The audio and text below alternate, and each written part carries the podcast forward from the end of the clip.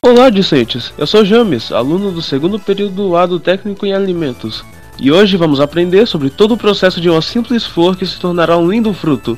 E quem vai nos ajudar nessa jornada é meu colega Diegão. Diego, por favor, se apresente. Olá, bom dia, boa tarde ou boa noite. Sou o Diego Juan, também estudante do segundo período A do curso técnico em alimentos. Muito bem, e para começarmos, Diego, fale sobre o que é um fruto e o que é uma fruta.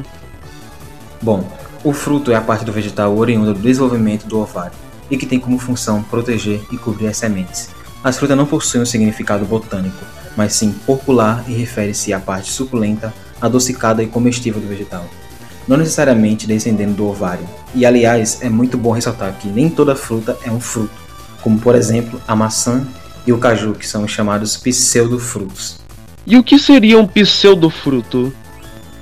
Pseudofruto ou falso fruto é um desenvolvimento de um tecido vegetal adjacente à flor que sustenta o fruto, de forma que este fique parecido em cor e consistência a um fruto verdadeiro, que por definição é proveniente do desenvolvimento do ovário. Muito bem, Diego. Agora nos fale sobre o que é o processo de fecundação das flores e como os agentes polinizadores entram como peça fundamental nesse processo.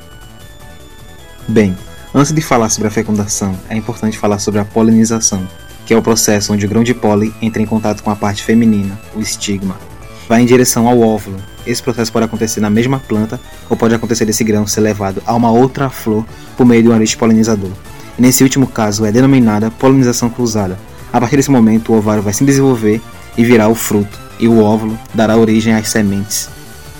Tá, mas agora poderia dizer como que alguns frutos possuem apenas uma semente como o abacate e alguns possuem várias como a melancia? Excelente pergunta, James. Isso acontece por uma simples diferença que se encontra na flor de cada fruto. No caso do abacate, a sua flor tem apenas um óvulo dentro do ovário, e essa tem por nome de fruto simples, enquanto que a melancia tem vários óvulos e tem por nome fruto composto, que vai ser responsável pela flor ter muitas sementes. Legal, legal. Agora, para finalizar com chave de ouro, nos fale sobre quais são as classificações dos frutos. Nós já ouvimos falar sobre pseudofrutos e agora queremos saber um pouco mais sobre essas classificações. Bom, pessoal, existem três principais classificações. Os pseudofrutos, do qual já falamos. Temos a simples, tendo duas subcategorias, sendo as drupas e bagas. Quando ela é drupas, a flor tem apenas um carpelo ligado ao ovário, e bagas quando ela tem mais de um carpelo ligado ao ovário. Compostos são frutos do desenvolvimento de mais de um ovário de uma única flor. Quando ela é composto agregado, já os compostos múltiplos são resultantes da fusão de vários ovários amadurecidos de várias flores ou inflorescência. E assim chegamos ao fim do nosso estudo sobre o processo de uma flor. Diego, muito obrigado pela sua participação e muito obrigado você também que esteve conosco durante essa transmissão. E até um outro dia.